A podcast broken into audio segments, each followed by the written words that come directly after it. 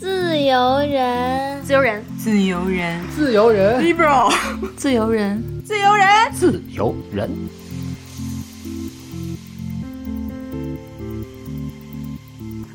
欢迎大家收听《自由人》，我是我是谁？对，我是佳琪，我是夏明明。今天是我们的职场系列，在节目开始之前，也和大家宣布一个我们团队的新消息、新进展。对，要跟大家汇报一下我的一个新的变化、新的状态，就是我二零二二年国庆节之后正式开始回归到我之前的老东家《哈佛商业评论》中文版做执行主编，是一份全职的工作。在我答应这个 offer 之前，我们团队也做了很深的沟通，然后很多的安排，所以呃，我在自由人在有物公司这边，我还会是。创始人和出资人、大股东的身份，那么为什么会做这个选择？首先也是这个钱老板的特别真诚的召唤，而且我对那本杂志是很了解，也是很有感情的。嗯，我觉得这个事情我能做，能做好，也应该做好。它是对很多人都很有价值的一件事情，而且也会非常有助于我在自由人想做的很多事情，比如说这个职场系列。其实哈佛商业评论在女性议题上是非常非常超前和领先的，一直都是一个领先者。所以我觉得我在这个位置、这份新的工作当中，一定是可以坚持，甚至是更好的去实现我一直以来的使命的，就是帮助更多的职场女性。去释放自己的潜力，在公共空间去发挥自己的价值，然后为我们创造一个更好的职场，一个更好的社会。所以在这里还是要特别跟大家宣布一下，汇报一下。大家也不要被吓到，就是我们这个团队依然在正常的运行，而且我们每周都会跟明霞姐见面，只是跟过去比起来不会天天在一起而已。但是我们其实每天都在网上。对，就是我们的工作还是在一起讨论、一起推进的。然后在播客的听感上，其实没有任何的变化。职场系列，米霞姐依然是按照我们之前所想象的节奏，就是每月一期，它依然会准时出现。然后在我们两个系列之外的其他节目，我们也会根据这个话题和米霞姐一起来聊。对，只是我们内部的形式有一些变化。对，包括可能就多了一个新身份，大家以后会在一些其他的场合看到我的其他的 title，就是。哈佛商业评论中文版执行主编的这个身份会在其他地方看到，这个都是跟我在这个自由人这边的身份是平行的，是不冲突的。嗯，对。然后我觉得这也是有另外一个意义，就是明霞姐作为一个女权主义者，重新回到这样一份在主流世界还是有一定地位、有一定资历的杂志里头，本身这个选择就是会给很多职场女性、年轻女性一个榜样的力量。而且我特别期待，就是米莎姐回到这本杂志里会带来什么样的变革？就无论是她专业方面的，还是说性别方面的一些变革，就是我觉得是一件特别有力量的事情。好的，那这个工作汇报完毕了，大家可以收听正片了。噔噔噔噔噔噔。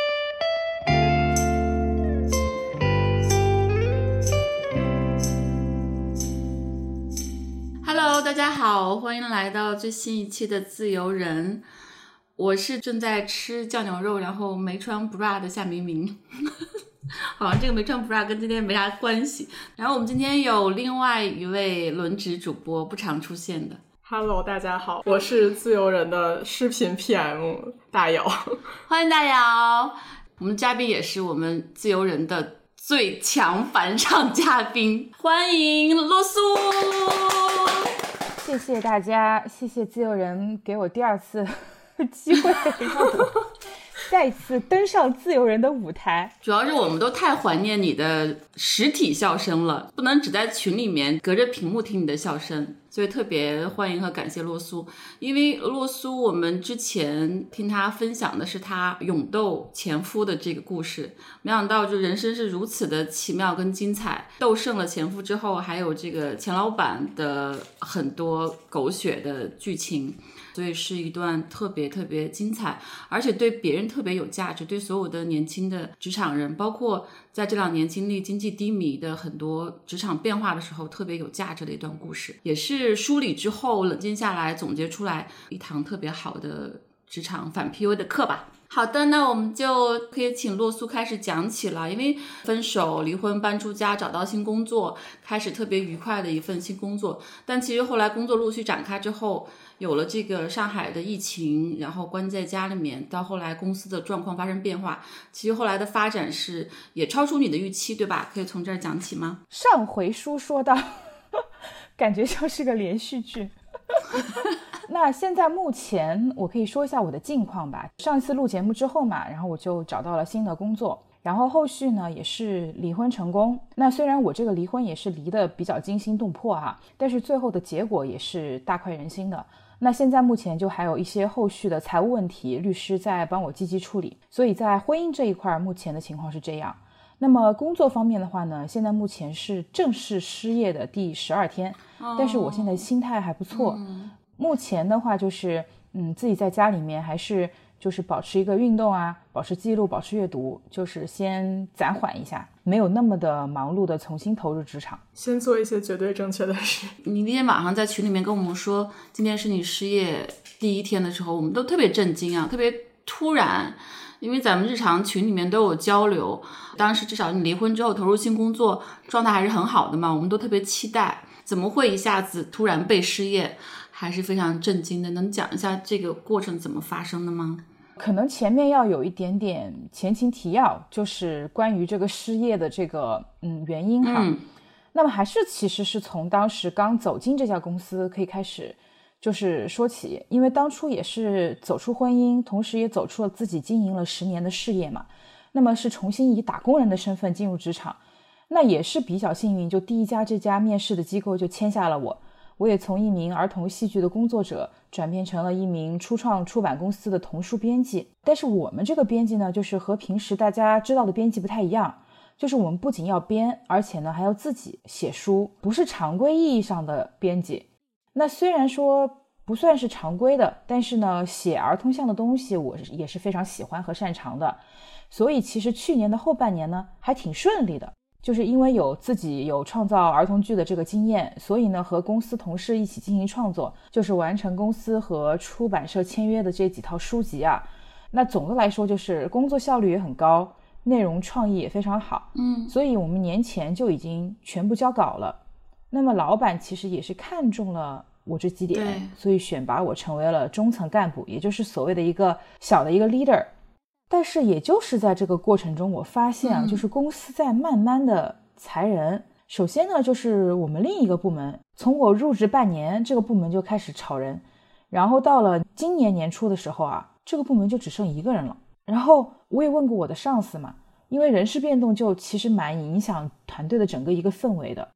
那么上司给我的解释就是说，公司业务的一个变动啊，那个部门不需要那么多人了。呃，我当时其实有点半信半疑，但是因为不是我部门的事情嘛，所以我就没有太多问了。哎，结果好景不长，就没过几天，也就是快今年过年的时候，我所在的部门竟然突然裁员了四个人。因为我们部门本身人数就不太多哦。过年的时候是疫情之前是吧？风控之前，过年长假之前，当时我们人数还有一些，然后突然裁掉四个呢，就挺显形的。几乎就是每个项目组都裁掉了一到两人，嗯，所以当时裁员的时候呢，因为我是所谓的中层 leader 嘛，嗯，领导呢是先告诉我的，并且呢就是让我安抚好剩下员工的情绪。那么我就问了一下他们被裁的原因嘛，因为我想其他人肯定也会问原因的。那么他们给到我的解释也是啊，部门不需要这么多人。啊，公司非常的艰难，所以我们要精简人员。那说实话，就是疫情下这个大环境确实是不理想，我能够理解。那么只要双方没有什么意见，我觉得大家好聚好散也没什么不可以的。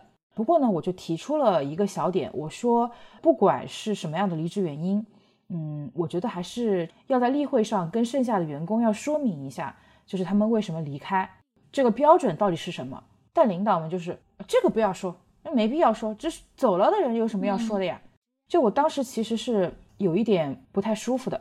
然而最让我不舒服的一点啊，就是既然你已经打算要炒掉他们了，那为什么你不早点说呢？对，而是拖到一个时间点突然告诉他你被解雇了。而且呢，这个解雇也是非常的莫名其妙，就是你之前也没有告诉他们你哪里做的不对，或者是你哪里做的有问题。比如说你业绩不满意啊，或者说你在日常工作当中有些地方达不到预期啊，你应该之前都是一再的提示和沟通的，是吧？你不能是一个突然死亡法，这样就就非常的霸道。是的，是的，是的。而且甚至还有些员工就是还得到了一些表扬，然后他还觉得非常的朝气蓬勃的在这个公司，觉得我还能干一番事业。哎，就被通知你被炒了，这种人很渣男吧？就是今天跟你说我爱你，明天说那个我不爱了，我要跟你分手，这个就是特别无耻，特别渣。对对对对对。我记得当时有一个女性员工，那我就给她取个代号叫小 A。嗯，好吧，她是休完了这个过年的这个假期。来公司报道的第一天，得知自己被炒，嗯，哎，你说谁会心里舒服？对，对吧？哎，我就觉得特别无语。然后领导还说让我安抚好他，然后让他尽快的签好离职协议，然后赶紧离开公司。呃，这样的操作我也是非常不舒服的。但是既然领导你决定了，那么你承担后果，我也没有什么好多嘴的。OK，那我只能去尽量的去安抚。然而最搞笑的就是，领导也不让我知道小 A 最后的离职补偿金和工资大概能给到他多少。就让我去安抚，那我能安抚什么呢？嗯，那我最多也只能是起到一种情绪上的安抚，其他的我真的无能为力。你还戒备着我，就不让我知道最后的这个金额。对我，我觉得这个我不知道，这个待会儿大伙可以补充。一般是不是应该直属领导去跟他谈整个的缘由，然后公司的想法，然后最后这个补偿金应该是跟 HR 谈的。对，你们的 HR 在做什么？然后。而且老板有点逃避他的责任和冲突，让你去借刀杀人。对你就是那把刀。你说的太对了，他就是不愿意去面对这个难搞的这个事情。而且刚刚你们提及，就是 HR 到底去干嘛去了？我觉得这点问得非常好，就是我们公司没有 HR。哎呦，我们之前是不是有分享过？就是说 HR 是你接触这个公司的第一个人，他是最后一个人。嗯，对对，也是最后一个人。所以他其实是直接传达公司的一个价值观啊、为人处事的方式啊什么的，所以没有 HR 可救。但是大家可以通过你跟 HR 的接触，如果有的话啊，可以通过跟 HR 的接触，就可以判断这个公司大致的一个合规啊，还有人性化的程度，是吧？这是一个蛮好的信号。是的，其实那个时候，我觉得我的工作有一部分就是 HR 的工作。天哪，还见 HR？哎，后面还有更离谱的。然后呢，这个员工的话，就是我也跟他讲了，我就说你有什么意见和建议，我说你尽早提，我说你也不要憋着憋着或者怎么样。我的领导也跟他稍微聊了一下，我感觉是被忽悠住了。他上午签完之后，中午就已经走掉了。然而这个小 A 啊，她有一个公务员的男朋友。哦，然后她可能回家跟男朋友说了一下之后，然后可能就发现啊，离职这一方面啊，很多不合法的地方。我觉得就是，如果老板你要想炒掉员工，而且你还想要体面，那么你就不要小气，你在合理合法的范围内，你给足补偿金。嗯，但是其实后面我知道他们并没有，所以当时下午的时候，小 A 跟她男朋友就直接杀回了公司。其实现在回想，我觉得小 A 做的非常的棒。对，就是其实作为一个女性，在职场上应该就有这样的勇气。嗯，就是不要觉得我已经签了就尘埃落定了，我该争取的我还是要争取。所以当时他们下午一直待到晚上，那么前面的一段时间是由我参与的，给我的任务就是去说服小 A 不要再斤斤计较了。嗯，后来我就直接跟他们讲，没办法说服的，因为根源不是在我的情绪这一方面，而是在于你们提出的要求和给予的补偿金不足。那么后来呢？呃，领导就没有让我参与到最后协商的部分了。呃，我估摸着应该也是最后应该是答应了这个小 A 的要求，因为他提出来的这些要求都是合理合法的。那么这一次的小 A 事件，其实就是给我敲了一个警钟，他让我看到公司的不规范以及对于员工的一个态度。嗯，所以我就在心里默默的记下了这一笔。并且我也对自己说，不要完全迷信公司，对，也不要完全相信领导，对，就是这样的方式其实是有违背我内心的一些原则的。所以在那一刻起，我其实就对公司有了很强的戒备心了。对，这个公司价值观跟你价值观不一样，它已经显现出来了。对的，哎，我这里要补充一点啊，就是我自己开过人嘛，就亲自开过人。当时我们那个书店的一个男店长，他就真的已经积累了很长时间问题，就我们两个经常争吵，然后互相甩黑脸。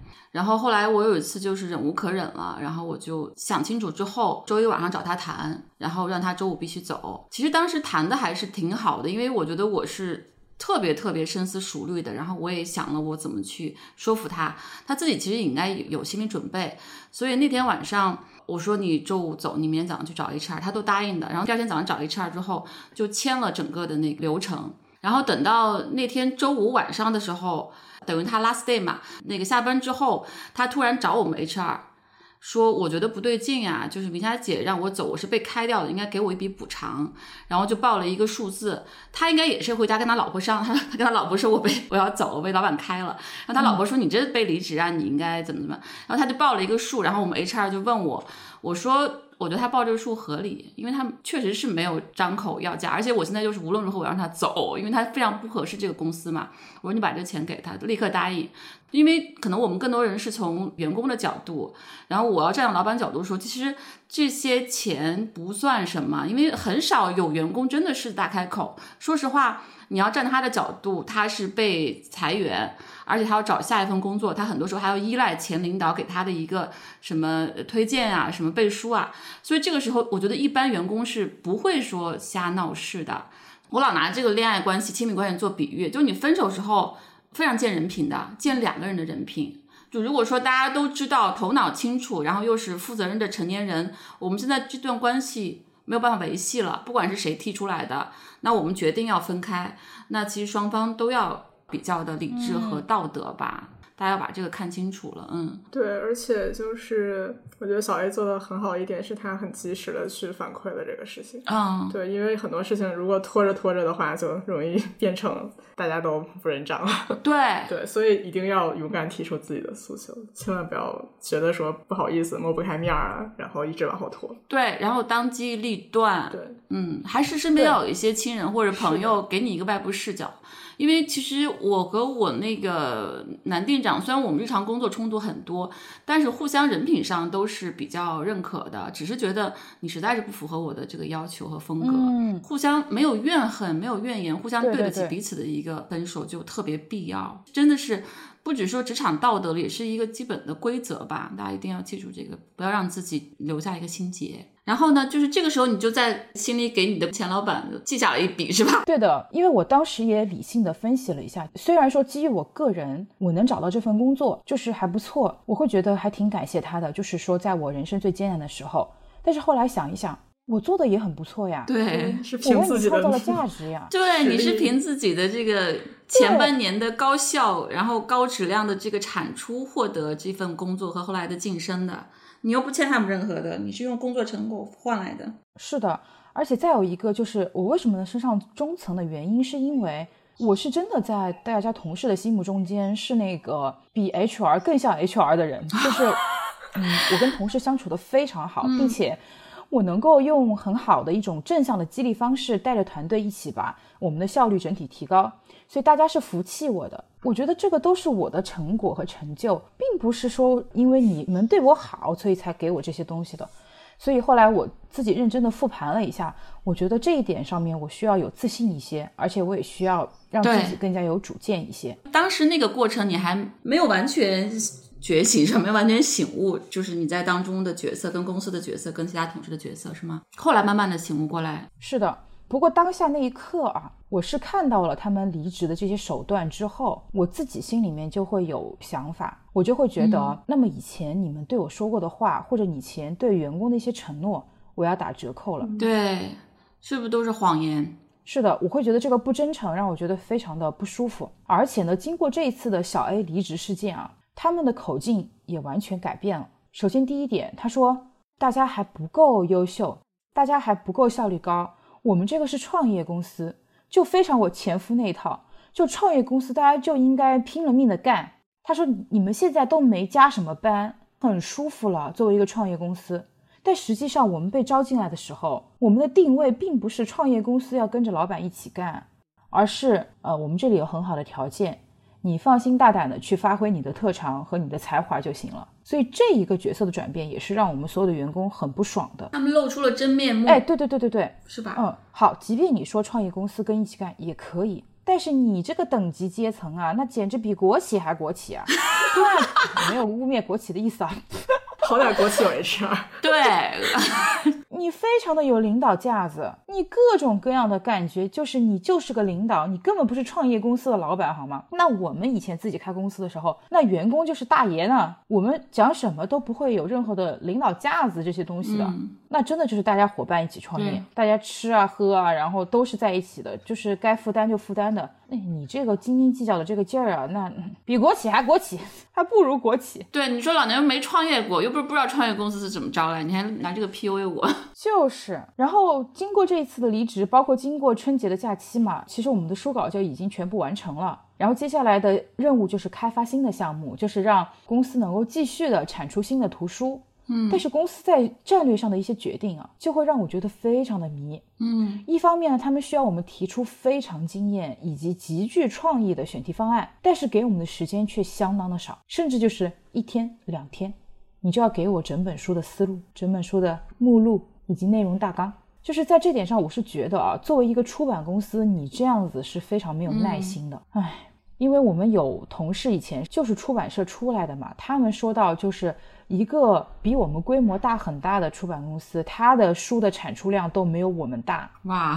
去年的半年已经高效到不行了，还自己还写还编，就是这样规模的一个小公司，最多可能两年出一套书就已经很棒了。然后另一方面呢，就是大老板和二老板是非常有主见且固执的人，甚至有时候他们的主见出版社都不认可，但他们不管，他们就是要让我们实现。然后出版社不买单了吗？他们就觉得是我们做的不够好，是我们的编辑思路不够惊艳。啊，最关键的一点就是他们的管理非常的混乱，没有一个标准的流程，而且对接的领导也是不明晰，一下子呢就让我和二老板对接，一下子又让我跟上司对接，而且我反复的问他，我说我们的这个流程到底是怎样的？比如说你多少天要达到一个什么样的目的？你的选题报告你要看到什么东西？我说能不能给我一个标准，这样我也好带团队一起来攻，对吧？嗯，他们说没有，没没有这个流程，而且大老板很忙，你不可能去定一个流程让他给你一个答案。哎，我真的是太受不了了，而且他们的要求反复的变，比如说今天给我提出要求是一二三四五，明天这些要求就全部推翻了。你照着一二三四五做的东西，他又不满意。我说那你们到底要什么呢？他们就无法去回答你，就是一句话，就是你先做起来，你做好了给我看。也就是在这样的一个管理下，还没过多久，公司又开始裁人了。嗯，那他们的理由就是认为现在的员工能力和公司发展不匹配，然后他们需要更高学历的学霸、名校背景。他们认为这样的人脑子聪明。我非常遗憾的就是这一批材料人里面有和我同一个项目组。最亲近、最并肩作战的同事，所以真的是让我觉得非常的不舒服。听一下真学霸、伪学霸那期，他们要招来的那种标准很多是伪学霸。因为我们就是姑娘们里面有两个是真的学霸，这两个学霸呢是素质非常好的，写出来的东西也很棒，然后他们的职业素养也很棒。他们就以为所有的学霸都是这两个样子。我反复的跟他们讲，我说你们能得到这两个学霸，真的是烧高香了。不会所有的学霸都是这个样子的，好吗？对。那慢慢的，公司的人就越来越少，最后面连会计、行政、人事都没有了，最后就剩下加我一共四个编辑和另外那个仅剩的一个员工，最后面只剩五个人了。他们炒掉会计的原因也是非常的离谱，就是觉得他工作不饱和，所以我要炒掉他。不饱和，你加工作呀？你把它炒掉干嘛呀？但是一个公司，不管你是全职的，还是说你找一个外包的，这个其实 HR 跟财务还有法务是非常关键的。就是你可以没有这个全职的人，但这个职能一定要在，你才是一个合法的、合规的一个公司，才能够让员工觉得有有保障。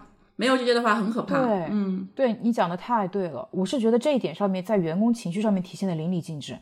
大家都觉得这个公司是不是搞不下去了，马上就要垮了？太好笑了，真的是。而且关键的关键是什么？关键就是后来他们确实也是请到了这些兼职的所谓的财务、法务，然后人事是没有的啊。然后他们就以最便宜的这个价钱来请。然后就有后面我离职的时候 battle 的一些特别无语的事情发生。然后因为我是中层管理人员，所以财务、行政、人事上零碎的事情就全部由我来承担了，理所当然就全部给我了。甚至公司就是到后面搬家、找仓库、找运输这些事情都是我来做的。升职加工作，但是不加薪，对，好贱。对对，这个骚操作简直了，我都觉得他们是不是跟我前夫认识？哎，太熟悉了。他们是同一国的。那也就是在这个时候，就上海的这个风控啊，疫情就爆发了，所以我们居家办公就整整两个月。那在这两个月里面呢，我的大老板就是有时候会直接跟我发消息，嗯，然后就跟我倾诉公司的压力怎么怎么大啦。有的时候是直接情绪的一个排解，就对着我直接发情绪。嗯，那么有的时候就直接是指责我，就指责我为什么不能再提高效率，尤其是到了要发工资的那几天，我总是会在比较晚的时候收到他的微信，问我公司情况怎么样，然后就告诫我说你。快马加鞭，你一定是嗯什么菩萨心肠、雷霆手段，就是告诉我一定要这么做。我其实都能理解，因为我自己也是开过公司的人嘛，我知道这个压力有多大。所以我想没关系，老板嘛有情绪很正常。那我给老板能够提供情绪价值，那也是一种价值。我内心很强大，所以我这些我都受得起，没有关系。也就是在这样的一个情况下，我们的产出效率也是相当高的。居家办公其实是比我们在办公室上班压力还要更大。因为我们每天都要提交表格，你完成了什么打分儿？你今天写了多少字打分儿？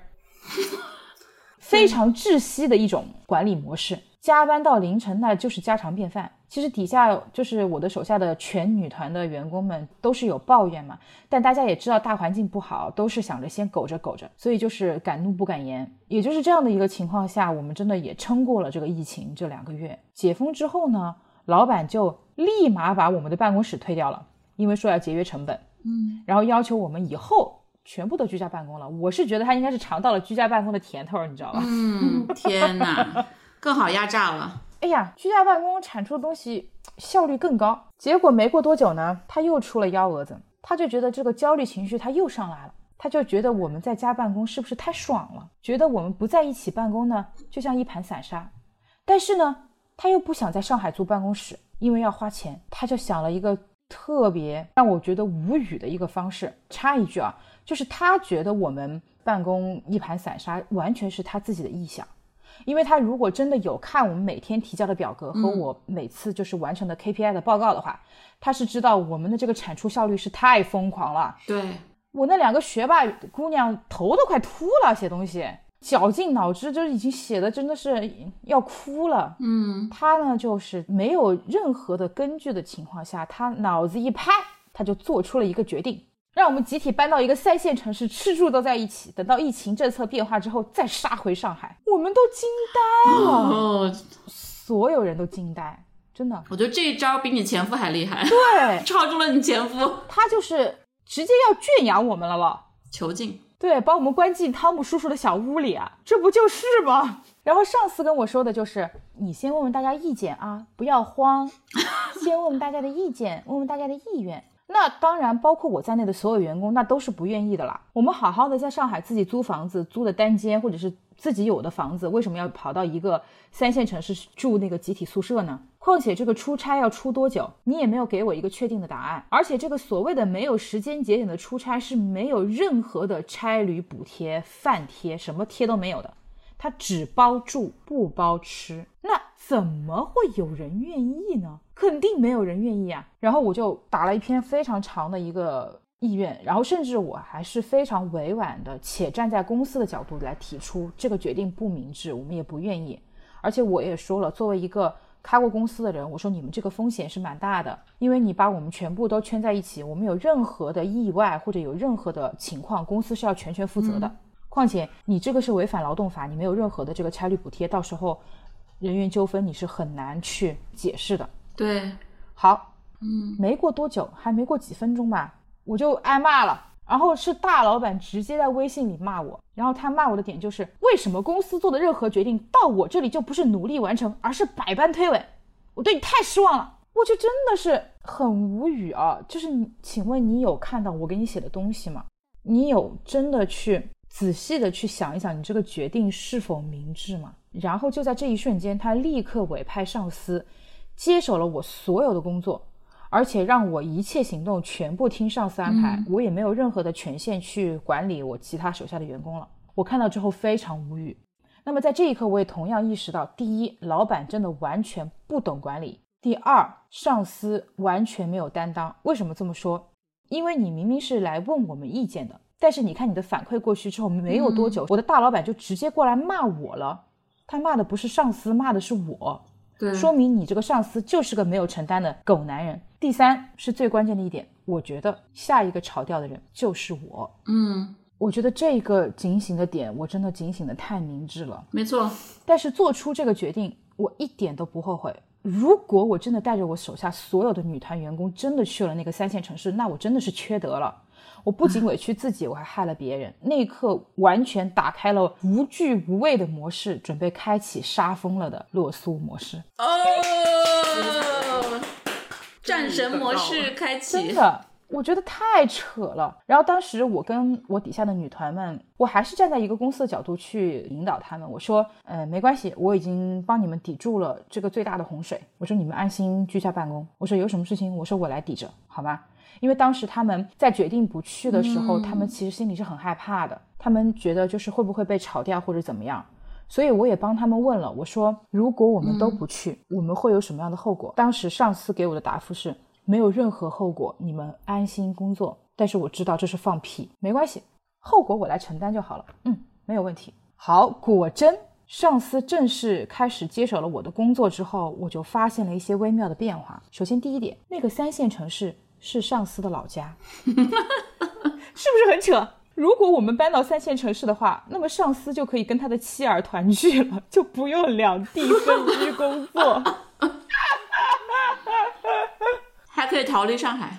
对，而且节约更大的成本，你知道吧？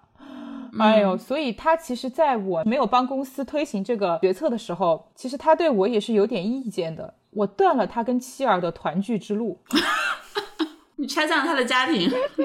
对。我是来拆散这个家的，我不是来加入这个家的。好，这个是一个后来我后续发现的一个事情嘛，但是我觉得没有关系，我觉得不论是不是你的老家，老娘都不会去的，好吗？然后他正式的就是接手工作之后，就上海嘛，带领着我们仍然是居家办公，但是每个星期都会开会，都会聚。在这个期间，我就发现了一些非常微妙的变化。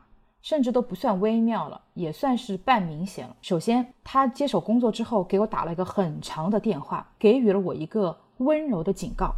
总结下来就是几点：第一，洛苏，你的文笔不好，请你一定要下苦功夫；第二，洛苏，你太强势了，这样不利于团结；第三，列举了另一个学霸同事，我就简称小 B，好吗？嗯，让我好好的向这个小 B 学习，不要觉得自己是中层了。就不好意思去问了，该问的、该提升自己的，还是要去向小 B 请教。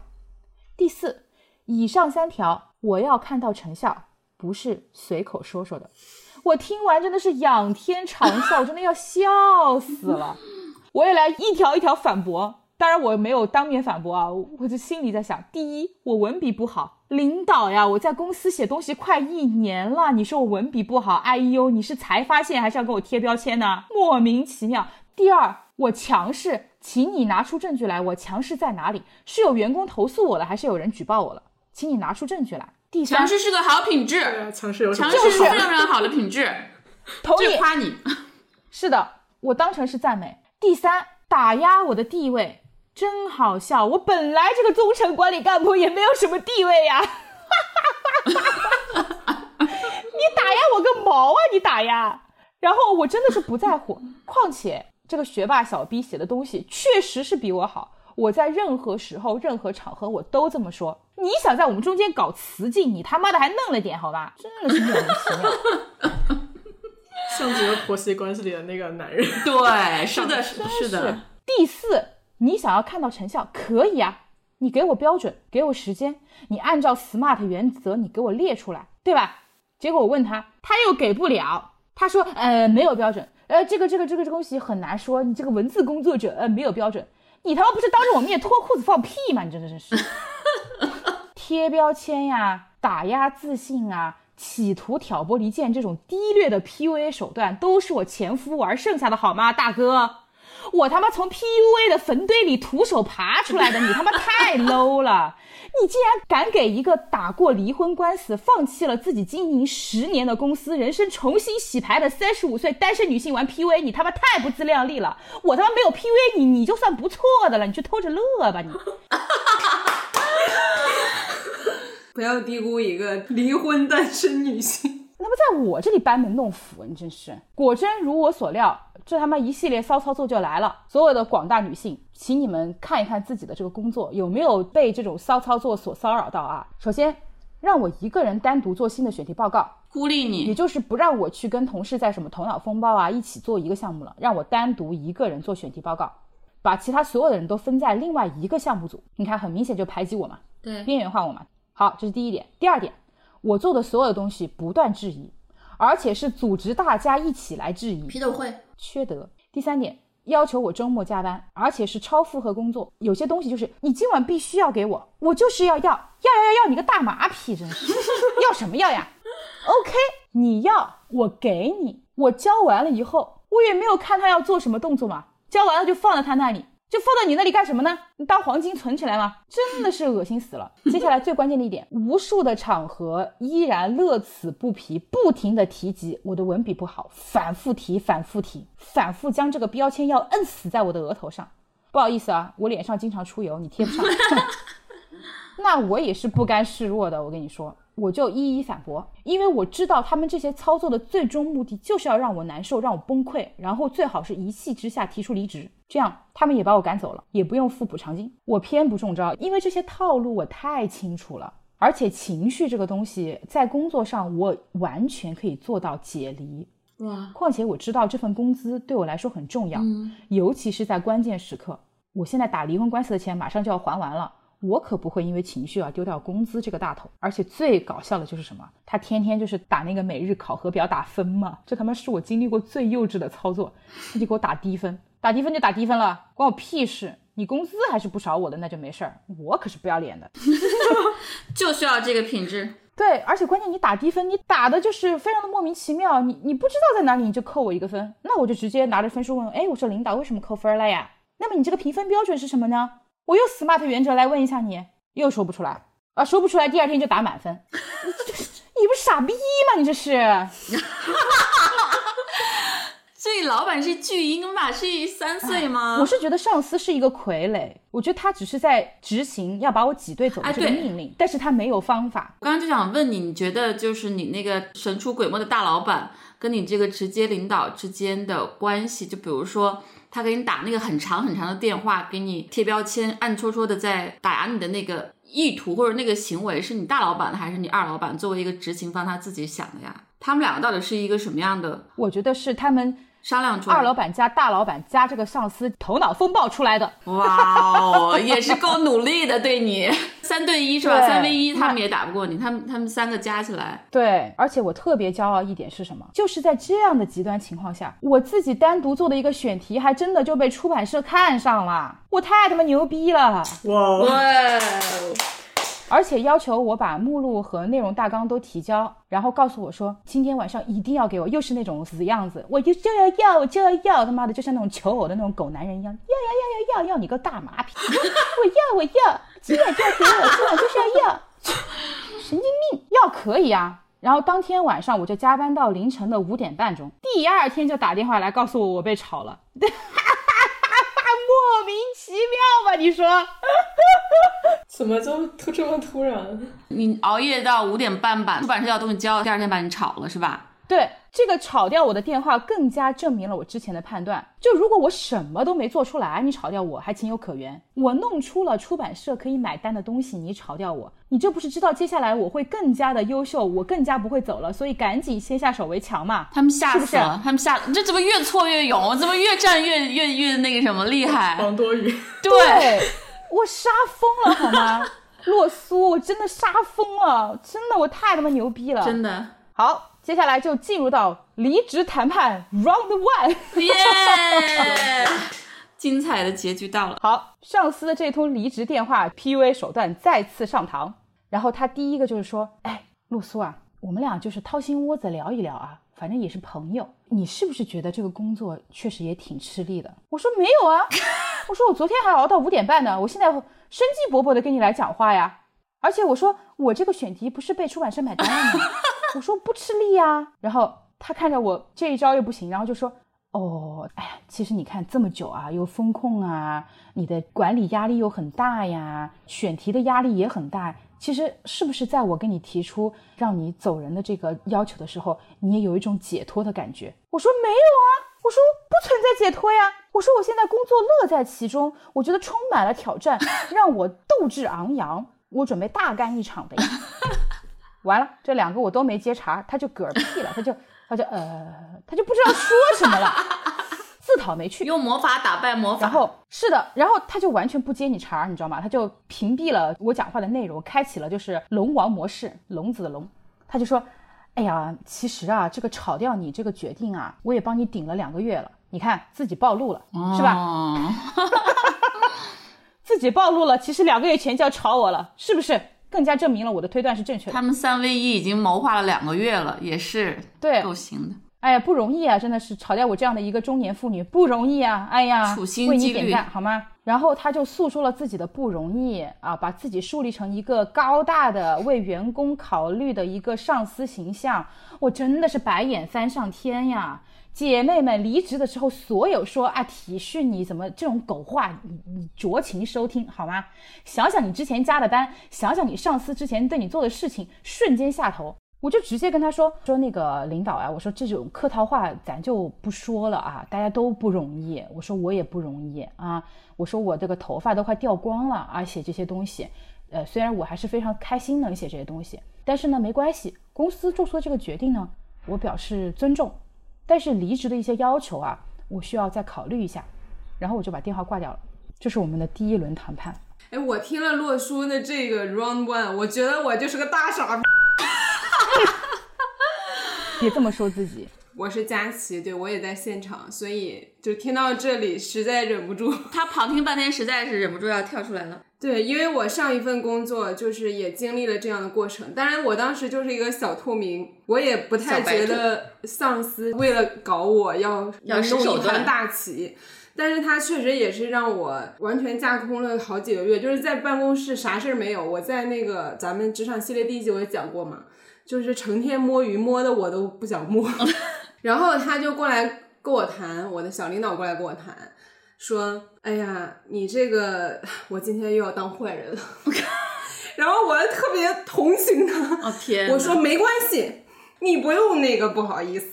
其实这点我也很想分享给所有的就是姐妹们。如果你在一个职位没有事情做，天天让你摸鱼，这不是你的错。这是你的领导的错，他没有给你派工作。天哪，我都单压了。对，这绝不是你的错。我当时真的是也是生无可恋，所以我说觉得解脱也是发自内心。可是我没有想清楚这背后这盘棋。其实我是心有不甘的，因为我觉得和我一起进来的所有人，我觉得都不如我，甚至之前在这比我多待了一年的，跟我平级的这些员工，我觉得都非常差。你怎么着，你把我们都开了也行，你为什么让我先走？这是我唯一的不甘。但是我当时确实也待得很痛苦，自己也想我要不要走。所以他这么一说，我确实有解脱。你就中招了，你就直接掉他，我就是大傻逼，你就是掉进他精心设计的、苦心经营的那个圈套、那个陷阱里面。白活，就是很多时候是你是被痛苦，你觉得你工作痛苦，你是被痛苦，对你被强加了你不该拥有的那个职场的痛苦，就一定要敲黑板记住，嗯，是的，好，离职谈判 round two，耶，好，进入第二轮哈，我仔细思考了一下，我当时非常的冷静，因为他们的决定我是早就预料到了嘛，嗯，所以我就好好梳理了一下我自己的目的到底是什么。那么当时我得出来的目的就是我要尽可能的多要离职补偿金，因为现在我需要钱。嗯，对吧？嗯，所以我提出了一个 n 加二这样的一个补偿金的一个要求，这个完全合理。因为为什么呢？我们本来写出来的书就有奖金，但是你这个时候炒掉我，我什么奖金都不可能享受到了。关于这点，我后续还会再补充，因为我觉得他们在下一盘更大的棋。第二点，你升职我为管理层，我做了那么多我本职之外的事情，你都没有跟我涨工资，也没有给我津贴，所以 n 加二绝对合理。然后我就直接向上司提出了 n 加二的要求，没想到他就直接跟我讲说 n 加二是不可能的，最多最多给你 n 加一，而且他又打了一张人情牌，他说 n 加一是我好不容易给你争取到的，现在大环境这么不好，最多就只有 n 而已，而且再次跟我强调 n 加一的 n 不是等于一，因为我入职已经一年多了嘛。而是等于零点五。我说啊，为什么？他说，因为我是去年八月份入的职，但是转正是十一月，那么到了今年九月呢，我现在正式的解雇你呢，还没有满一年，所以只能算零点五。那么补偿金的 n 加一就是一个半月的工资。我简直不敢相信我的耳朵，就是这种降智的回答，竟然是从一个上司口里说出来的。最恶心的就是，还没等我回复，他就已经把离职协议发过来，让我尽快签字。我当时火飙到无限大，因为他很明显想用以前对付那些小年轻的员工手段来对付我，那我就不客气了啊！对付佳琪的手段，对，就是这样的，那我就不客气了。那请让沪漂十年的洛苏啊，老娘就好好的给你上一课。你没有担当，你就不要开公司，好吧？对，我就直接当场我就告诉他，我说首先我的 N 一定是一，并且把劳动法的截图发给他。第二，离职协议里说我的补偿金要到下个月的十五号才能发给我，我不接受，这是违法的。第三，我离职当天我就要拿到补偿金，这是最基本的。嗯。第四。离职协议里面竟然写的是我提出的辞职，我说这就离谱了，很明显是你炒掉的我好吗？这属于违法解约，好不好？然后回复完这三条之后，我就立刻联系了我的离婚律师，在这里我一定要实名制感谢我的离婚律师刘静。作为一名如此优秀的女性，真的她对我的帮助太多太多了。我跟她把我的这个情况说明了之后，她说不怕。我来做你的后盾，把你的离职协议、你的合同全部发给我，我一条一条的来抠。感谢刘静律师，感谢刘静，真的接受自由人的致敬，他太棒了。我那一瞬间充满了力量，我觉得有他在，就相当于就是一个武士得到了一个宝剑，然后可以劈山开始，我完全可以驰骋这个战场，所向披靡，我什么都不怕了。好。离职谈判 round three，耶！因为我的回复还是蛮刚的嘛，嗯，然后上司就开始了新招数，他就不跟我打字了，他要跟我语聊，啊，也没问题，我就接了电话，他一上来就给我贴情绪化的标签，非常的目的明确，他直接把情绪化这个标签死死的要焊在我的额头上，他说你啊，离职就不要陷在情绪里，我说没有情绪啊，我说我很冷静啊，然后他就说。你你这么计较干嘛呀？你你你，我觉得洛苏啊，你你你现在真的是有点太太太那个了。我说领导哪个呀？然后他就不说话了。然后他就来了一句最经典的话，他就说：呃，离职补偿金的付款时间有必要那么计较吗？谁解雇谁，谁提出的离职有必要那么计较吗？问一问以前的离职员工，我们有拖欠过他们的赔偿金吗？哎，有没有呀？你去问一问呀。我心想，我他妈去问别人干什么？我的补偿金关别人什么事？你还想搞个 competition 吗？你要搞个竞赛吗？神经病啊！我说这就是我的要求，而且我的要求都是合理、合法且合情。我说一点都不过分。我说领导，你也不用再去让我问其他人了。我说离职的员工都离职了，对吧？也不要去打扰他们了。然后他就挂电话了，说让我等回复。也就是这个时候，我的律师也来电话了，他告诫了我几点。第一，一定不能签，是我主动提的离职。你看这个坑就埋下了啊！我就是一个大傻。本集标题：宋佳琪是个大傻。琪不要这样说自己嘛？为什么不能签呢？如果一旦我签了是我提出的离职的话，补偿金他们是可以赖的，因为我主动离职是没有补偿金这一说的。所以你看，他们埋了个大坑在等着我跳呢。对，一群缺德鬼。第二，我的 n。不是一，而是一点五哦，因为我已经工作了一年多了。嗯，他的 N 是这么规定的，比如说你在这个公司工作了没超过六个月，那你是算零点五；你超过六个月了都算 N。嗯，那么我其实是工作了一年零零几天的样子，所以我的那个几天也能算零点五，我是一点五。哇，我可以为自己争取到更多了。哇，感谢刘静律师。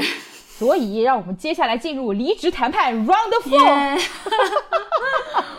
然后他们应该是没有想到我会这么的所谓的懂法，或者是这么的刚专业。于是他们也去查了一下法律，他们也发现离职协议里面有很多不合规的地方，他就软了很多。他们才去查法律，这法盲也开始被迫行动起来了。对，他就又软了下来，然后告诉我说：“哎，补偿金的时间啊，我为你争取到了本月的十五号，我就可以为你发。争取到了，太好笑了。”他说：“我跟你讲，为什么是争取到了啊？因为这个会计啊，呃，月头啊，报税什么的都不好弄的，不可能马上发给你的。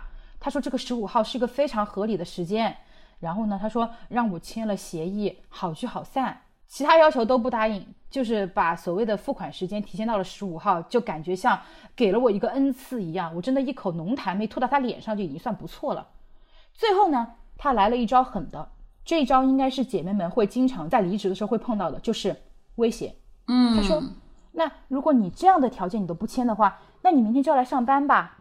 反正现在公司已经搬到了很远的地方，那我就要求你上下班通勤。到时候我再提前三十天告诉你被解雇，你就拿不到 N 加一了，你就只能拿到 N，不划算呀。而且你还要每天跑这么远，多辛苦呀，是不是？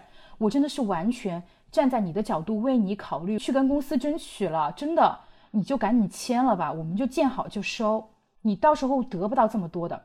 你这个人啊，哎呀，大哥，你以为这一招我想不到吗？我早就跟律师预设过这种情况了。我谢谢你全家呀，我就直接把法律甩上去。我说，首先你提前三十天说也属于违法解除，违法解除不是负 N，而是要负二 N。你就要付双倍的赔偿，耶！另外，很远的地方通勤算什么？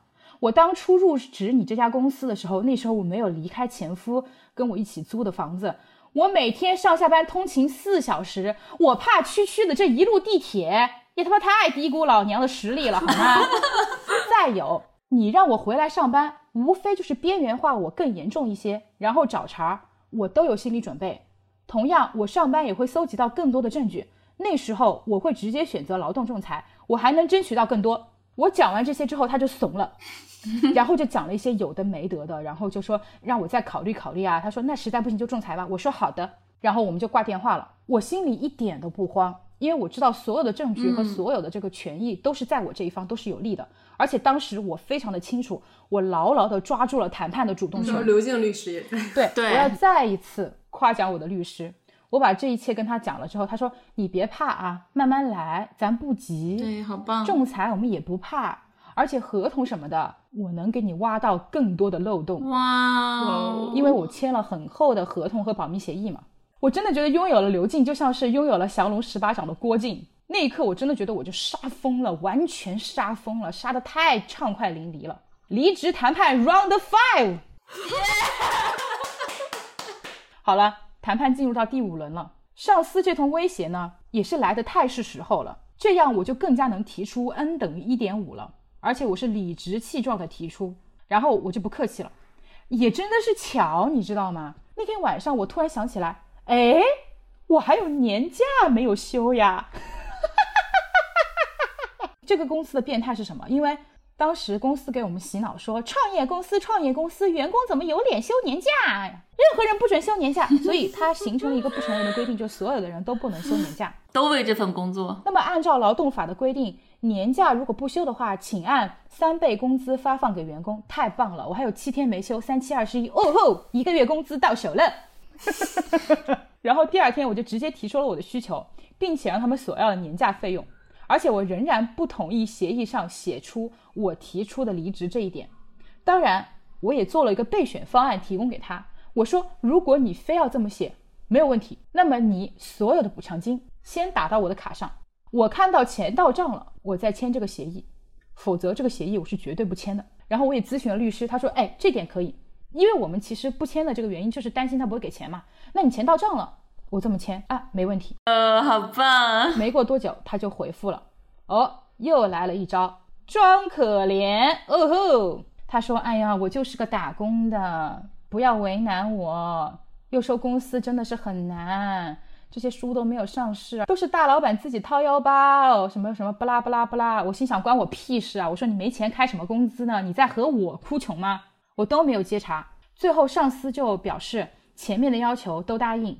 对，呃，一点五也答应，可以立刻、立即、马上付款给我。你看，所谓的什么报税报不了呀，东西弄不了都是借口，你看到没有，同志们啊、姐妹们啊，都是借口，没有付不了的钱。但是年假的费用给不了，因为要多给一个月工资。他说 给不了，他说那实在不行的话，你就上班吧，然后你就把这个年假的七天就休掉，然后我们结一个月的班的工资，然后到时候我们再扯皮就好了。好。当时我跟律师一合计，我就说，那我再考虑考虑，因为我也没有马上反对或者是马上拒绝，然后我们就准备再想新的思路，再去博弈，再为自己争取到更大的利益。最后一轮谈判 round six，哇哦，没想到就是这么神奇，你知道吧？就是在这最后的关键时刻，我以前的一个客户找到我了，说要给我一个项目做，而且这两天就要签合同。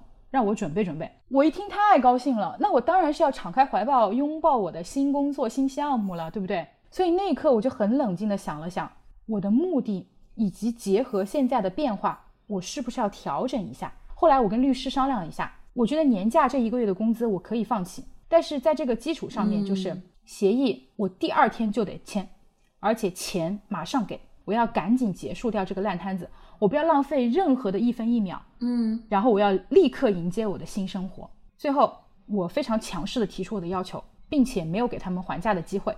结果他们全部就答应了。哇，哦，大获全胜，算是。第二天约我在一个咖啡馆签约，然后当时我的手机短信收到那个到账提醒之后，我才签下的离职协议。然后当时我的上司坐在我的对面，然后对我说：“哎呀，洛苏，你真的是蛮厉害的啊。” 然后那一刻我看着他，我就突然有一种感觉，就是。我一点都不讨厌他，我反而还挺理解他的。对，然后我说，其实我们都是在自己的位置上争取到最大的权益，我们都很优秀。嗯，他不优秀。然后上司就对我憨憨的笑了一下，那一刻我才真正的感受到什么是平等。嗯，就是那一瞬间，是我作为一个职场女性和男性最平等的时刻。我真的太为自己。感到骄傲了，因为我知道这一路上我付出了多少，忍耐了多少。我觉得在那一刹那，所有的一切都值得。我终于拿到我所有的应得的，我也同时拥有了自由和好运气。哇，洛斯万岁！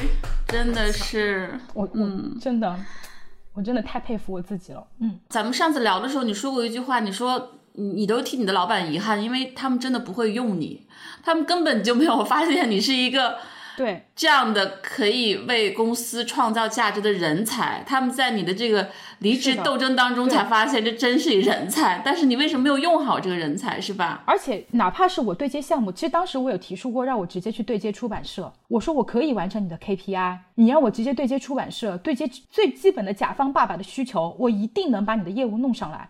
不管是我自己带团队也好，还是怎么样，我非常的有信心。但是他们舍不得把这个资源对接给我，他们的这些所谓的疑心，这种小气，我觉得是注定会让公司走向毁灭。然后之前前面我埋下了一个伏笔嘛，我说他们在下更大的一盘棋。我的推测是，接下来所剩的所有的女团员工，嗯，会在过年前就可能会被全部炒掉。只要他们完成了手头上的这些项目以后，这样所有的人都不可能拿到。书籍上市之后的奖金，他们可以重新再换血，再换新的一批编辑，因为这批编辑已经被挖的差不多了。炒掉他们的理由也同样是我刚刚说的，就是那几点：公司很难，或者是这块业务我们要停掉等等。那么为什么要先选择开掉我呢？是可能他们也知道我是那个最难搞的人，把我弄掉之后，接下来三个小姑娘就好下手了。从头回想这一切，真的是特别无耻的一个阴谋，是吧？他雄心壮志的招一波人来满足自己，你那个著名的大老板他的一些个人的名声啊、作品啊等等，然后把你们这坨人攒起来，但是通过这一年，先把你们用干，然后一个一个把这个都拆解掉，把这一切都吃干榨尽，然后收尾，这是一个特别特别无耻的游戏啊，是不是？有一种献祭的感觉，对他把这些人都当做工具，对，当做一个祭品一样，吃干之后再换下一波祭。对，这是一个吃人的公司，这就是年轻韭菜嘛。我觉得我现在的离开是又是一个最好的契机，一个是非常的爽，再有一个就是在这个里面我又获得了成长，我更加知道我自己的能力在哪里，以及我更想做和更适合做什么事情。所以接下来我一个是刚刚提及的客户给我的项目，我会继续来做。另一方面呢，就是也算是另一个好消息吧，就是以前的我的一个朋友想拉我合伙一起来开公司，来做以前我跟前夫创业的那个事业，因为他现在有更多的资源，他可以完全支持到我，那我付出内容部分就好了，这才是真正意义上平等的合伙开公司。你刚才说那段让人特别有启发，就是你说你在那拿到钱签了协议那一刻，你才觉得你跟这个男上司终于第一次平等。我觉得其实这个让人就特别扎心啊！你看，不管是我们的婚姻结婚证是一张契约，还是说我们的劳动合同是一张契约，其实按理说这个都是嗯自由人的自由结合，包括也是一种给彼此的承诺。它为什么很多时候都变成了一种不平等条约，变成了一方对一方的剥夺？这个东西就非常无耻。如果你这个契约，不管是结婚契约还是说职场的这个契约，你一旦变成不平等的一个状况，它最后必然是一个结束，因为大家都是成年人，对吧？你最后一定是走向一个结束的这个结局，那你又何必呢？你如果希望这个。契约是长久的，你一定要让这个关系是良性的，是可持续的，是双赢的，是滋养双方的，是吧？要不然一定是这样的。但是为什么我们一定要解除这个合约之后才能变得平等呢？不管是跟前夫还是跟前老板，是吧？这当中很多悖论在，你要细想的话是非常不合理的。但是我们很多时候就被这种东西蒙蔽在里面。是的，因为有这契约在，我就一一再的在让步，在退后，被剥夺，牺牲自己。我们可能都要醒悟过来，你们在人格上、在法律上都是平等的，是要负各自的责任的，不是说他就可以去任意的剥夺你、去损害你、去伤害你的这个权益。这点讲的很对。其实最后面放弃年假这一点，我身边也有些朋友嘛，就觉得还是很可惜嘛。但是我是觉得不可惜的。虽然说这个公司是有缺德的地方，但至少我们还是在文明沟通，我们不是那种老赖。因为我身边也有很多朋友，就是公司有那种就是几个月不发工资，然后仲裁，然后呃上法庭，结果这个老总是一个老赖，你什么都护不到的这种。就大家还是文明人，只是我们多了一些心思而已。只是这些老板的心思太多了，嗯，所以我觉得也没有必要，就是说去去这样子弄。第二点就是因为我的新的一个机会来了，我就赶紧要把这个旧的摒弃掉，不能让我的未来还在为这些垃圾堆里的事情去操心或者去付出，这肯定是不行的。其实，就不管是婚姻当中分手啊，还是亲密关系当中分手和这个离职，他这个时候即使见人品，也是很见你的头脑的。嗯，能不能非常非常冷静，然后想清楚自己的目标，同时你也要让。对方的目标相应得到满足，因为我是一个想清楚之后行动非常快的人。你看我在腾讯的时候，他一般要求你至少提前三个月提离职，然后一个月交接什么的，你要在系统里面提交。我当时当最后一根稻草压垮我要离职的时候，我就两周就要走，然后我就整个设计了一下，我怎么能说服我的老板。我两周一定要走，就我第一周用来谈判，第二周安排了所有的事情交接，然后第二周还要跟我的团队的所有人解释，把他们每个人都安排好，然后还要确保老板最担心的几件事情我都有交代，都给他解决方案。然后当我说我这个时间我一定要走，我等于两两周就要走，他也都答应了。你这个时候除了说你要对得起对方啊，在他也是一个不混蛋的基础上，另外一个就是你一定要想清楚你怎么样。实现你的目标，也不要过多的纠缠。包括其实有时候稍微舍弃一点点小头是值得的。当时我老板也是说，那期权给你补啊，还有你的股票你没兑现什么？我说我我都想过了，我就不要这些了。我说我一定要确保团队稳定，然后我的同事、我的团队们，至少是他们在。春节之前，我们所有的项目和他们的这个工作日常都不会有变化和影响等等。我每一个老板，我辞职时候都说，团队跟你走怎么办？团队离职了怎么办？我说我保证你半年之内，他们绝对非常稳定。你还要给你的前任一个预期跟稳妥的一个，就大家还是好聚好散吧。哪怕江湖不见的话，也不要这个结打在那儿。这个确实还是很见你头脑的这个清醒程度的。不要陷在一些情绪诉求上，那个没有意义。我可以提供一个反面案例。二零一九年底，这个很适合一些刚刚踏入职场的小女孩来警示一下自己。我这个离职的过程其实跟洛苏说的差不多，但是就是截止在他的可能 round three，就后边就啊没没有给我发展的空间。首先，他是跟我签这个离职协议，也是这样要求的，上来就是写说是你。自己想要离开这个公司，嗯，然后我作为一个傻子，天真的认为，哎呀，这样可能也是为我好，不然你说出去一看说啊你是被人开的。好像你这个人不太行，然后我根本都不知道任何关于什么 N 加一呀，然后他把你开了，他应该是写清楚，而不是说你自愿走的，就这些完全都不知道，就是对劳动法一无所知，而且当时你会有一个很整体悲观的态度，但后来才知道，其实劳动法这一方面还是很有保障的，就是它是劳动法可以争取，很偏向雇员的，对，嗯。然后我一直都不知道，我就签了。签完这个协议之后，我当然什么也没拿，我就卷铺盖走人了。那个叫什么？净身 出户。净身出户。然后我后来怎么知道的？我要感谢拼多多。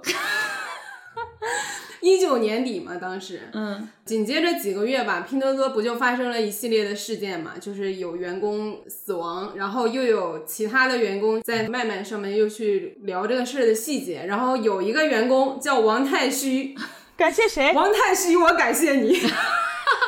虽然你不如刘静律师，对，但我还是感谢你，让我死了个明白。我有点记不清了，他大概是应该在那个网上披露了拼多多当时对员工的一些不合理的细节，然后拼多多就想把他开了，也是经历了一番骚操作，然后他也是非常不满，也是很不公正的就被离开了。他就发了一个视频，就是完整的叙述这件事的经过，以及向大家科普让他离开的这个过程当中协议中的各种不平等以及违法法。对，那一刻我才知道，天哪，天哪！这不就是我吗？只不过我不在拼多多，全中。对我，我当时特别的愤怒，我就疯狂转发他这条视频，然后把所有的怒火都发泄到了拼多多身上，然后立刻把拼多多卸载了，因为我已经没法跟我的上家去兑现了。给我当时的打击是非常大的，就我真的一夜之间意识到，我在这个世界上。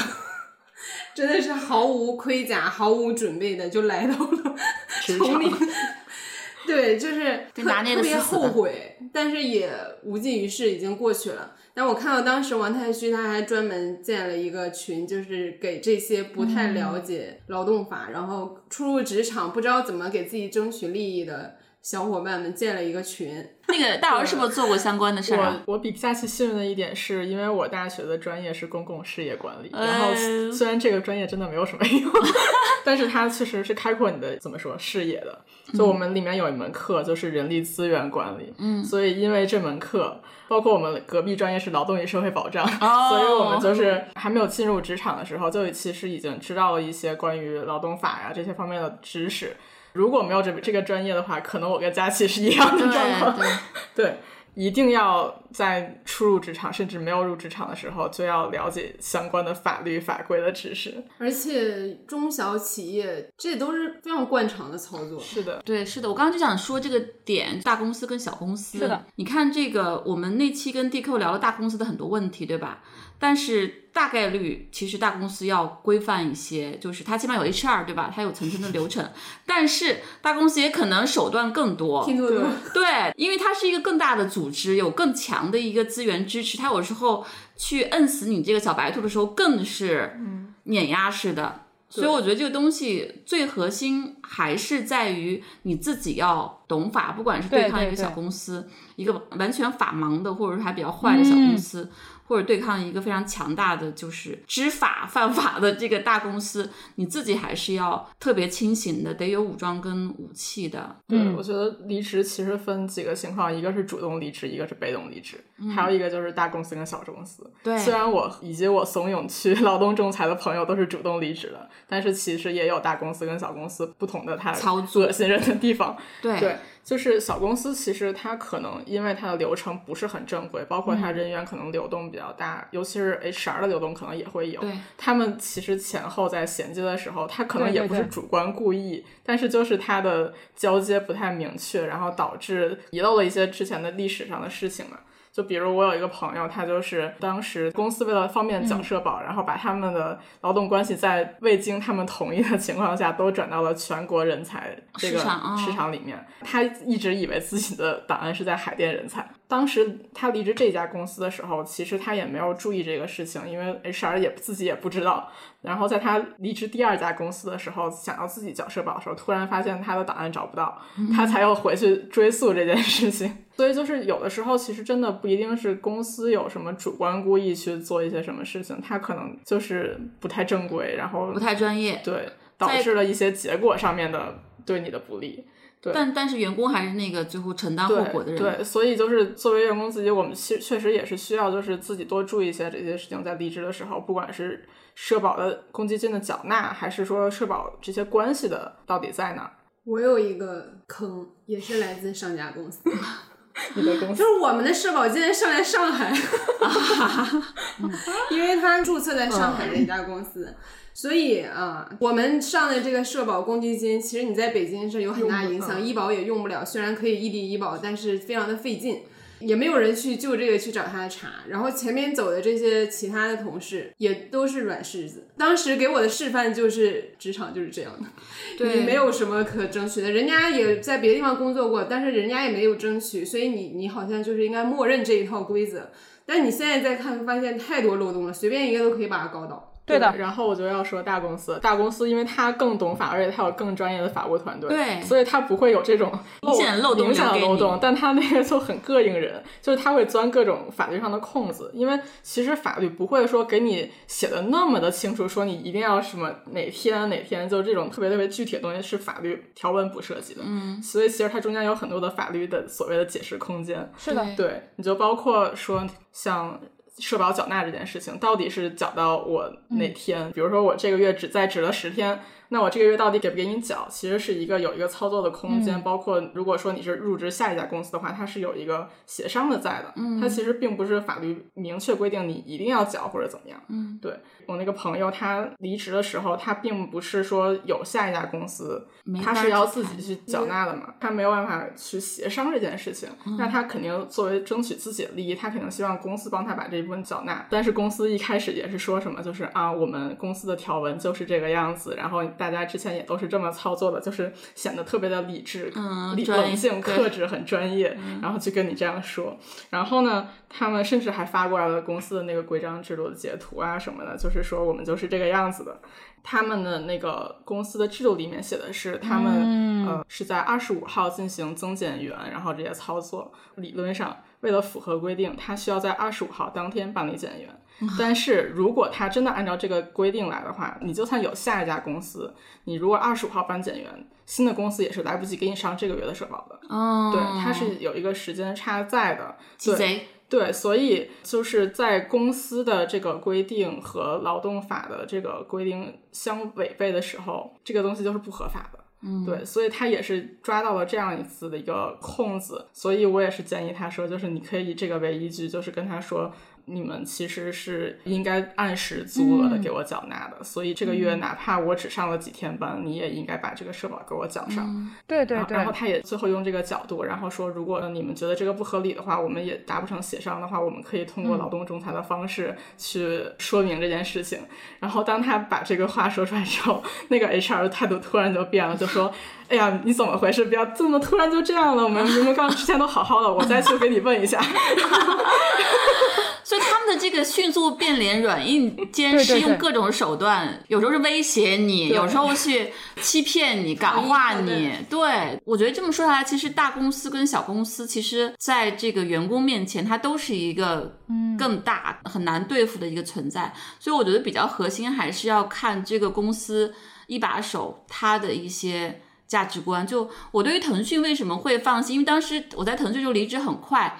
跟我直接领导跟 HR 协商之好之后，他就迅速给我发了一个我离职的整个的一个清算的那个账目，我都没有太去仔细核算，就大概看一下类目，他们效率很高，我没有去纠结那个，主要是我对于腾讯还是有很大的信任的，因为我们作为这个管理层是不断的被受训，就是说你审批的时候要注意什么呀，合同，所以他们那个薪酬 HR。他们给我们分享过很多故事，其实你从那些故事里面看，就是腾讯的老板就是 p o Tony Martin，他们是非常照顾员工的利益的，包括帮员工亲自去设计他们的住房补贴什么的。就你知道，这些老板们他绝对不会贪员工的便宜。而且你看，比如说当时腾讯二十年的时候，是 Pony 主动提给每个员工都发一百股。你哪怕入职一天，或者你入职十年，我们都是一百股。我们为了这二十周年一视同仁。但这个不一定是大公司小公司的差别，而是说就是这个老板本人他的这个人品跟价值观。你看毕东多，他也是一大公司是吧？甚至是那个。拉踩，对，其实所有的 HR 和他整个的组织系统都是服务老板意志的。你想让我使坏，那我有所有的一套专业，从法务到 HR 到财务，我有一套方法帮你去使坏。如果我是正直的、正派的，那我也有一套手段去。确保员工的利益，这个还是要看清楚的。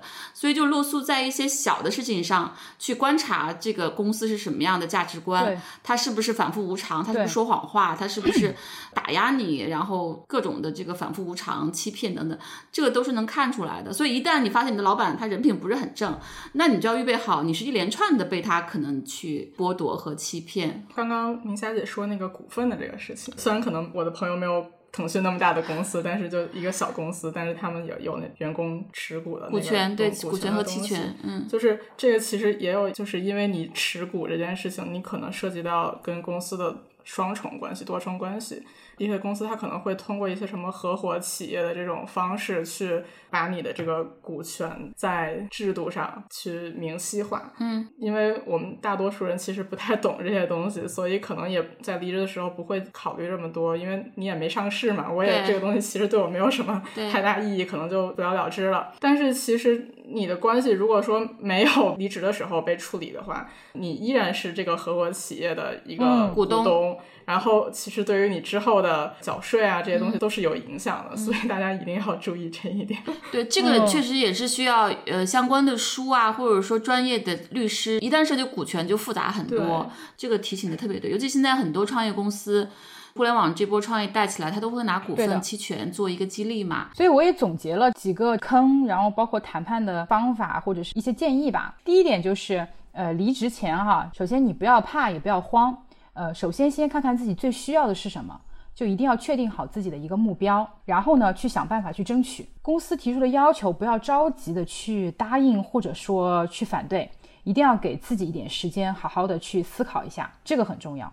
第二点呢，就是不要轻易的去吵架，还是要好好的沟通，在前期的这个协商阶段，你的狠话也要客气说。包括我在内，就是中间有几段我我差点都要谈崩了，但是我都是用的这招。我虽然说了最狠的话，但是我是用了最娇的语气说的。对，狠招一定要放最后，就千万不要一上来就耍狠，就没有用。这样子的话，你会更快的去暴露自己的需求，那他们就知道哦，你的点在这儿了，他就可以狠狠的抓着你这个打。然后第三点就是为自己争取到的任何利益，不要有羞耻感。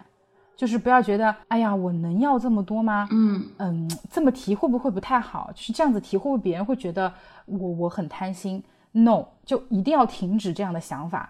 你首先要尊重你自己的欲望，一定要提出来。成与不成，我们再看，再慢慢商量嘛，对吗？我们再慢慢去博弈嘛。我觉得这点在女性身上尤其就是明显，很多男性就觉得我值，我要。很多女性就会还是在意那个脸面，在意那个道德枷锁的一个东西。我就是个贪心的女人，我就贪了，怎么了？第四就是我觉得也是最关键，也是刚刚大家也说到的，就是劳动法一定要多看看。其实我们不需要去通篇阅读，就是针对离职的协议和要求嘛，可以去点状的去查询，我们可以去各个击破。你实在有不会的，你一定要学会请律师，因为对于请律师这个概念，很多人还觉得就是哇好贵，你其实不用的。现在很多律师都是按小时来咨询。你花个几百块钱不等，可以咨询一小时，他能够帮你理清很多的问题，并且可以提出一个非常好的解决方案。对，一个小时足够了，其实就是把这些东西沟通完整。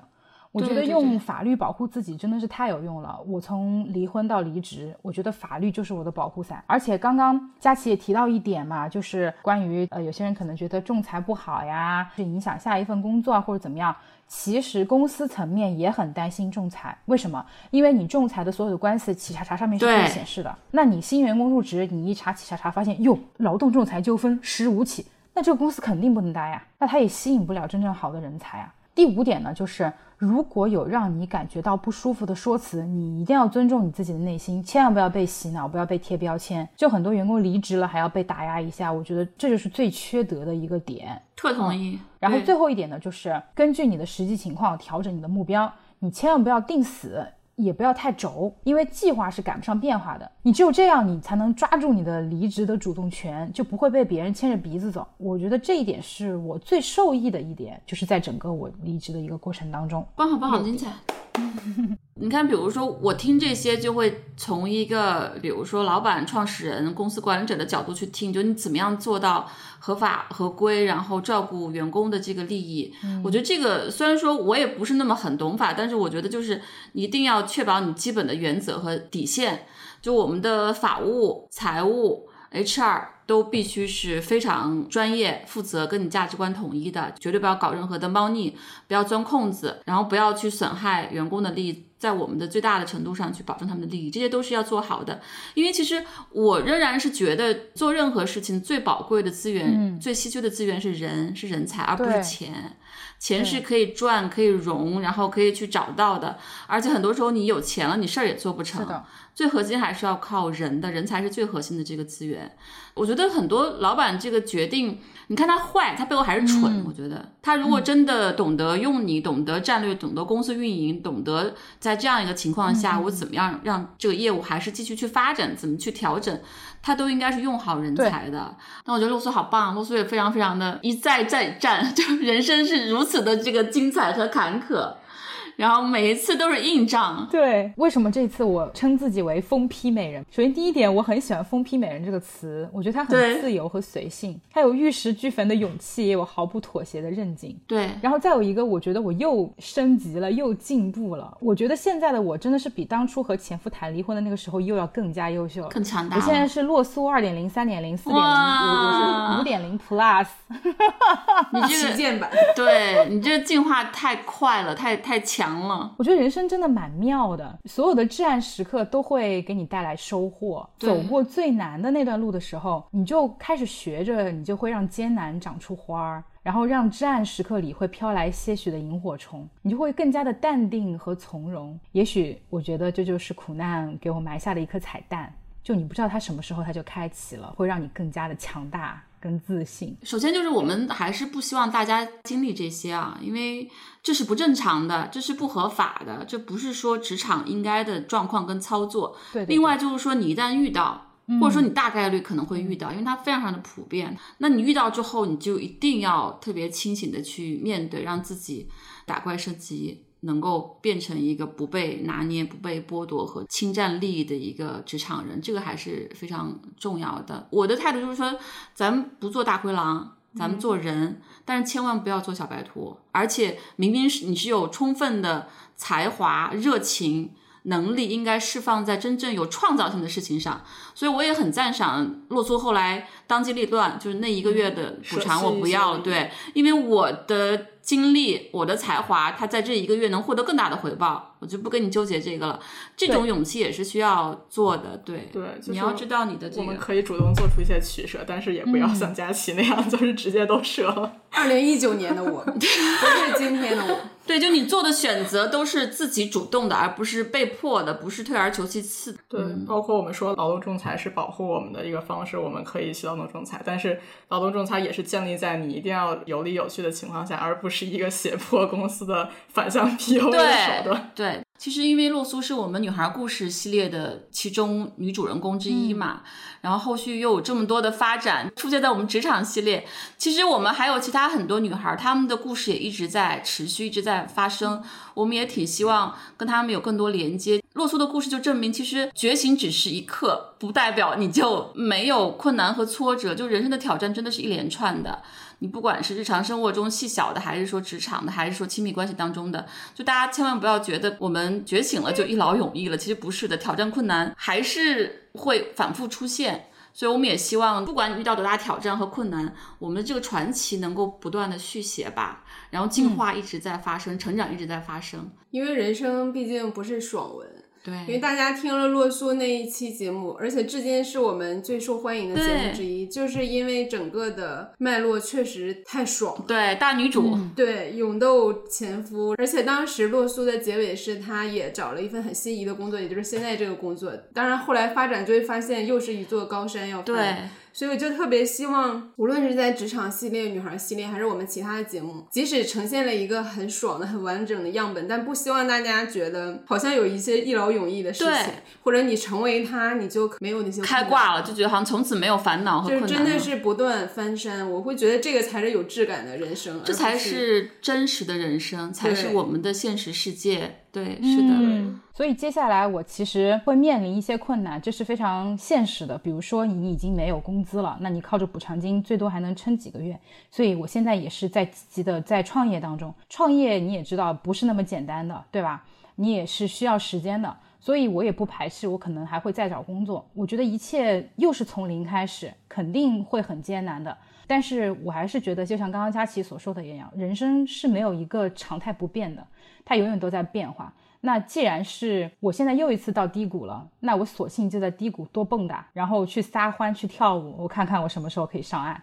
我希望我再一次来录节目的时候，是在录洛苏创业故事。哇，太精彩了！又可以跟大家聚在一起，那真的是洛苏五点零 plus plus plus 了。我们之所以谈离职的时候，我们要谈那些利益上的东西。它从小的说是利益，但其实从大来说，它是对你未来的规划，你未来的那个发展是有关系的。所以我们才要去争取它。嗯，就是我们离职的时候处理的不只是和上一家公司的关系，也是我们跟我们自己未来的关系。对，不管我们离开之后是进入到下一家公司，还是我们创业也好，还是自由职业也好，你离职你能离开的只是一家公司，但你离不开的是这个职场，是你的人生。对对，好精。这个好像一个什么离职保险的广告。大姚好棒，就最后跟自己相处的还是自己。其实最终就是说，你拥抱现实，你面对自己，你对自己、对你在乎的人、你的员工、你的同事，还有你自己热爱的事业，你都要极度诚实。当你对自己、对你做的事业、对同事、伙伴都极度诚实的时候，你就要接受每一种选择，然后每一种道路和每一种现实。总而言之，我们今天都是带着一些至暗时刻坐在这里。是的，对。但是还好，至暗时刻的时候，我们没有被打倒，没有躺下，而且我们还跟彼此在一起。我们还有未来，我们还都是战神。我们都是 N 点零旗舰版，对，疯批美丽女人，这个是洛苏最近最喜欢的啊，疯批美人，疯批美人，突然不洋气，对，疯批美人，对，好的，就这样了。带问你妈妈和姥姥好，我们还很期待他们的故事嘞。好嘞，好的，就这样，拜拜，谢谢露苏，拜拜，拜拜。你可以在各大播客平台订阅我们的播客，也可以关注我们的微博“自由人 Libro” 和公众号“自由地 Wonderland”，接收最新资讯。加入我们的社群，给我们发送听友来信。你可以在 Show Notes 里找到入群方式和邮箱地址。这里是自由人的自由联合，自由的人请举手。举了吗？看不懂你在梦里无人诉说我们到底在追求些什么为何一直不断往前冲捏出血的双手忘了也能够稍微退后我们总是以为能够自由回过头那世界却依旧爱爱爱到来的时候紧握的拳头别忘了初衷那个梦。